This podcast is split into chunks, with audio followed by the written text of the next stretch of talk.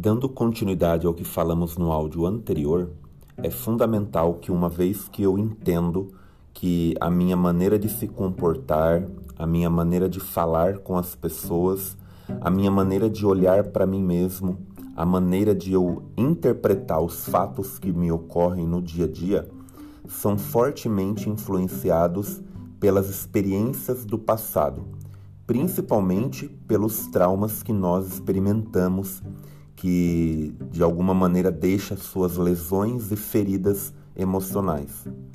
Eu posso talvez esperar o tempo para que essas feridas se tratam.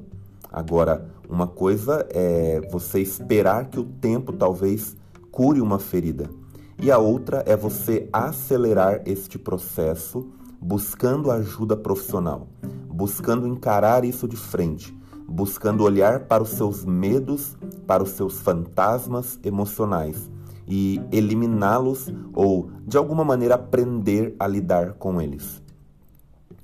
E uma vez que você entende isso, você precisa agora começar um, uma, uma olhar, né? Olhar o, o seu campo de visão sobre relacionamento, a, a sua visão sobre você mesma, sobre você mesmo, precisa também ser alterada.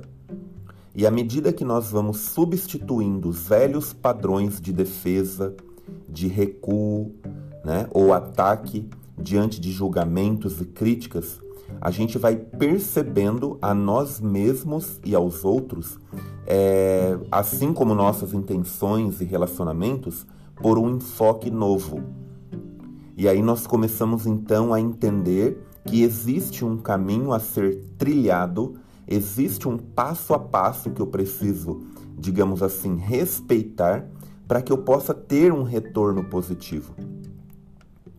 Então a resistência, a postura defensiva e as reações violentas, elas podem ser minimizadas quando nós substituímos os velhos padrões de defesa, de recuo e outros mais, né, julgamento, crítica, por uma atitude mais compassiva, mais compreensiva, quando eu substituo esses velhos padrões por aquilo que eu acredito que vai minimizar o conflito, que vai minimizar o problema ou a aparição deste problema.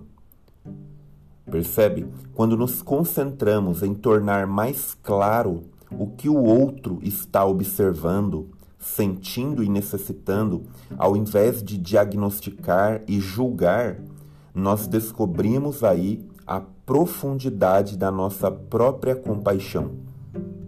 E é muito importante que, pela ênfase que você dá em escutar profundamente, tanto a si mesma, a si mesmo, como aos outros, você então vai perceber que isso vai promover o respeito e a atenção e a empatia, ela vai gerar automaticamente um desejo de, digamos assim, nos conectar uns com os outros de uma maneira muito mais efetiva.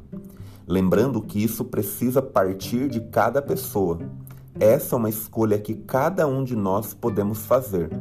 Algumas pessoas terão mais dificuldade do que outras, mas o importante é que você respeite essa mudança que precisa acontecer diariamente, mesmo que seja um milímetro de mudança, mas ela precisa acontecer.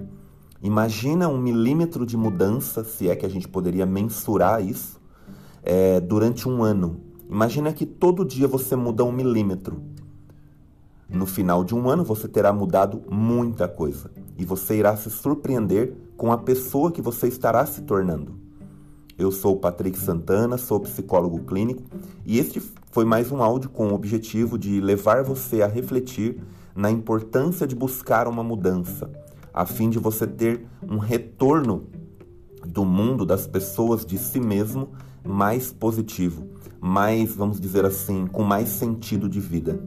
Porque existem muitas pessoas que vivem sem sentido, que vivem fugindo de si mesmas e este não é o objetivo que a vida oferece para nós, não é verdade?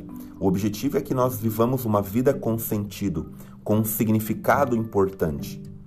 Se você tiver dúvidas ou perguntas sobre este assunto, pode enviar aqui mesmo para o WhatsApp, que é o 199 8253 2505 ou pelo Instagram, que é o arroba arroba psicopatricksantana. E na oportunidade eu terei o imenso prazer de lhe ajudar respondendo sua pergunta ou talvez tirando a sua dúvida. Lembrando que com esses contatos você também tem a oportunidade de agendar consultas, tratamentos comigo mesmo e assim nós vamos nos falando e assim nós vamos crescendo.